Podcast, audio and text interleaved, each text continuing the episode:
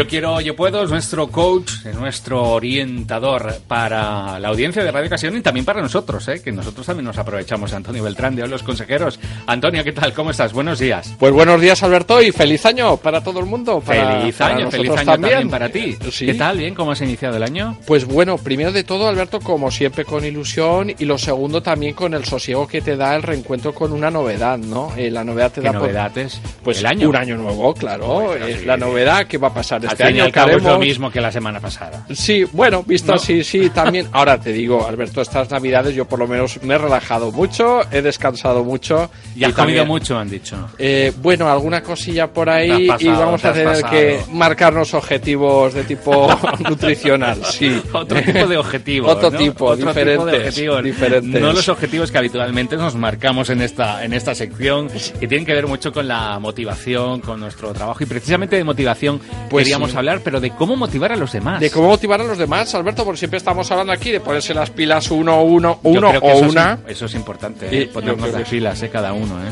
Es, es fundamental. Ahora, yo, eh, fíjate, Alberto, estos días lo pensaba. Quieras o no, todo el mundo tiene, de alguna manera, relaciones de responsabilidad. ¿Y qué quiero decir? Sí. Por ejemplo, un padre con su hija o con su hijo, una madre con Sí. su hijo o con su hija.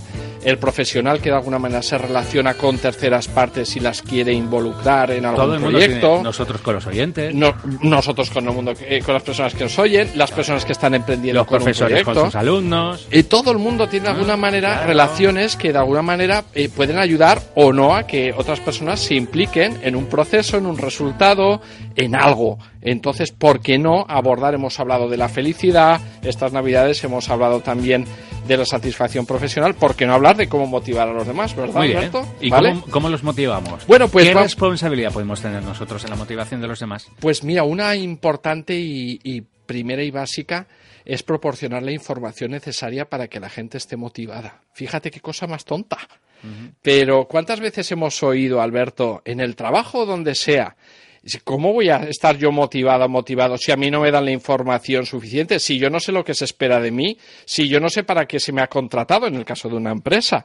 ¿Cómo voy a estar motivado, motivado o implicarme si me dicen una cosa y mañana me están diciendo Uy, otra? claro, Este pues tipo sí. de cosas, ¿entiendes, Sí, Alberto? sí, pues bien, pues entonces una de las primeras claves que nos debemos marcar, y es muy sencilla, muy básica, se está hablando mucho últimamente de transparencia, Alberto. Ujú, en todo. Yo, pues bueno, más allá de la transparencia, voy a hablar de la honestidad y de la limpieza a la hora de manejar la información. Eh, también es cierto y se dice, Jorge Bucay, por ejemplo, un escritor y ensayista de la Gestalt, dice una cosa es la sinceridad y otra el sincericidio. Ah, Va, vale, vale, En otro programa podemos hablar de todo esto. ¿no? Entonces hay Efectivamente, hay, información que sí que es útil y necesaria Y para otra mejor que te la y otra que es mejor esperar a, a darla en el momento adecuado.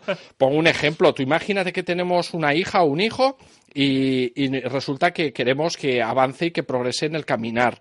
Pues le podemos explicar todo el proceso de caminar de principio a final y ponerla ya, con lo cual la vamos a asustar mucho a esa criatura porque tiene que hacer muchas cosas a la vez o vamos pasito a pasito que vaya implementando sus habilidades para al finalmente lograr el resultado de caminar ese niño o niña. Pues lo mismo pasa con las personas. Cuando les encomendamos más allá de lo que es posible, pues se pueden agobiar porque empiezan a ver que no están alineadas sus motivaciones sus capacidades y pueden empezar a sentir miedo, frustración o mil cosas de más. Con lo cual la información la vamos a dar pasito a pasito para que esa persona se pueda sentir cómoda y segura en el proceso de trabajo, en el proceso de relación que mantenemos a nivel profesional, ¿vale? Eso es una cosita muy importante. Venga. Hay otra cosa que también va a ayudar mucho a los demás a que estén motivadas o motivados. Qué sencillo es, Alberto, escuchar. Otro día hablaremos de claves incluso que nos puede ayudar a escuchar mejor, pero hoy vamos a hacer hincapié. Necesitamos acompañarnos, escucharnos.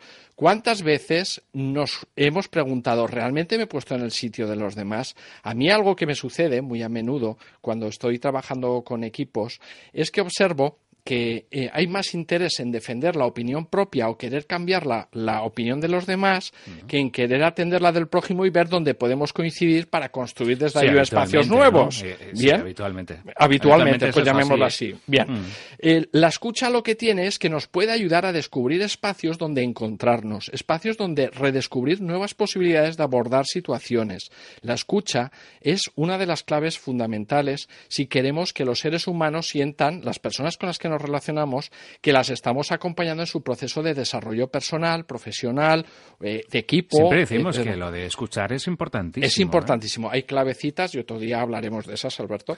Tú vete apuntando, que siempre vas diciendo otro día hablaremos, otro día hablaremos y al final se nos va a quedar. Yo lo voy apuntando todo. Todo, todo, todo irá Alberto. Además, esto queda grabado, ¿eh? sí, sí, sí. Yo lo apunto todo. Bien. Bien, otra de las cosas que nos va a ayudar. Que no oír. Que no oír, escuchar. que es muy importante.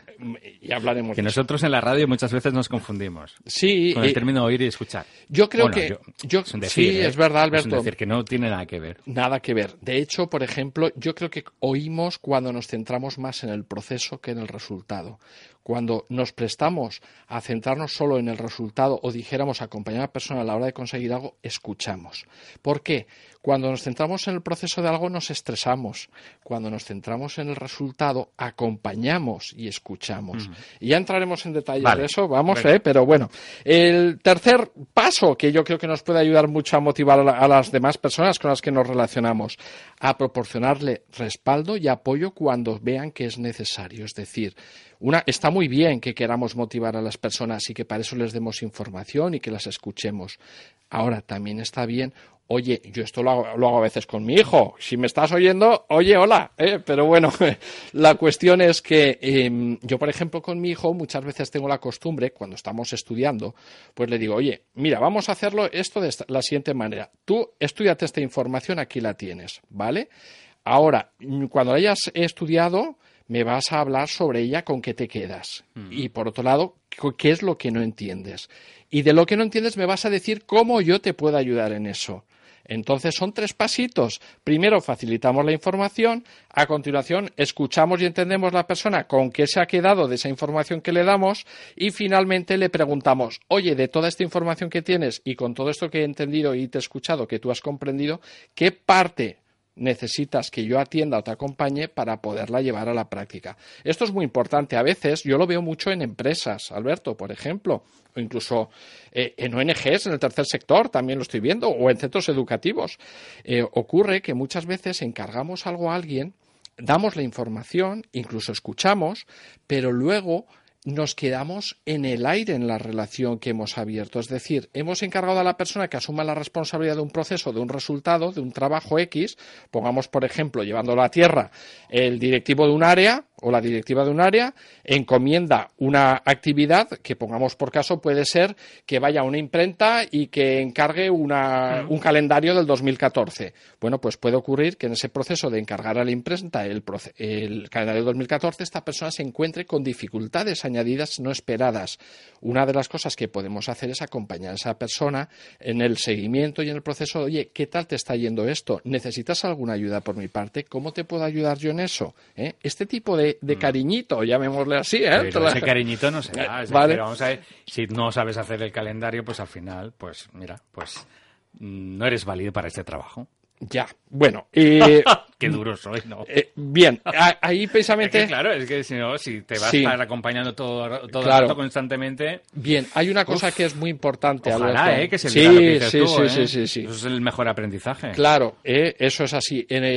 vuelvo a abrir otra cosita que lo haremos en otro programa, pero en otro, otro programa que hablaremos de cómo delegar, ya veremos, Alberto, que es importante saber elegir también la persona adecuada para ello. Cuarto pasito. Venga. ¿Cómo ofrecemos retroalimentación positiva y constructiva? Es decir, a medida que una persona va realizando una función, una tarea o vamos desarrollando una relación profesional, ¿cómo le voy diciendo yo a esa persona cómo me siento y qué puedo aportar constructivo respecto a mi sentimiento y la necesidad que está cubriendo esta persona cuando trabaja como lo está haciendo. Es decir, validar con nuestra palabra, oye, me está gustando lo que estás haciendo, veo que vamos por buen camino. Si necesitas ayuda, de todos modos me lo dices. A la próxima. Estas cosas, estas cosas me parecen y resultan utópicas, ¿eh? Pero bueno, eh, comunicación humana, es comunicación humana. sí, oye, que ojalá. Ojalá, ojalá que se viera y algunos directivos que nos estén escuchando los, lo apliquen. Eh, Estaría estupendo. y nosotros mismos, ¿eh? pues también, Alberto, ámbito de competencia. Que sí, que sí. Y, y, finalmente, telita, eh, telita, porque eh. yo ya, ya, voy viendo que van a hacer señales y quinto y último punto, eh, proveamos de los recursos necesarios a las personas que queremos motivar. Es decir, facilitemos que esas personas descubran qué les motiva de verdad, qué capacidades tienen para eso que les motiva y cómo cómo podrían desarrollar sus expectativas en, la, en el rol, función o responsabilidad que asuman en un departamento, equipo, área, empresa, organización, centro educativa, para que realmente puedan llevar a la práctica esa pasión, esa ilusión, esos dones y esos talentos. Antonio, yo me quedo sobre todo con lo de escuchar ¿eh? con lo de escuchar, con lo de hablar, con lo de comunicar. Qué importante es. Qué, qué importante es, efectivamente. Sí. ¿eh? y que facilita que se solucionen muchas, muchos, muchos, ¿eh? muchos. Algún día hablaremos también comunicación emocional y cómo las emociones pueden influir mucho en el resultado también que mantenemos en el habla. ya hablaremos de eso. De los consejeros, como siempre, muy interesante escucharte. Vamos a aplicar todo lo que dices o vamos a intentar aplicarlo. Nos gustaría, nos gustaría aplicar los cinco puntos. Gracias por estar con nosotros y hasta la próxima semana. Gracias, Alberto, a vosotros.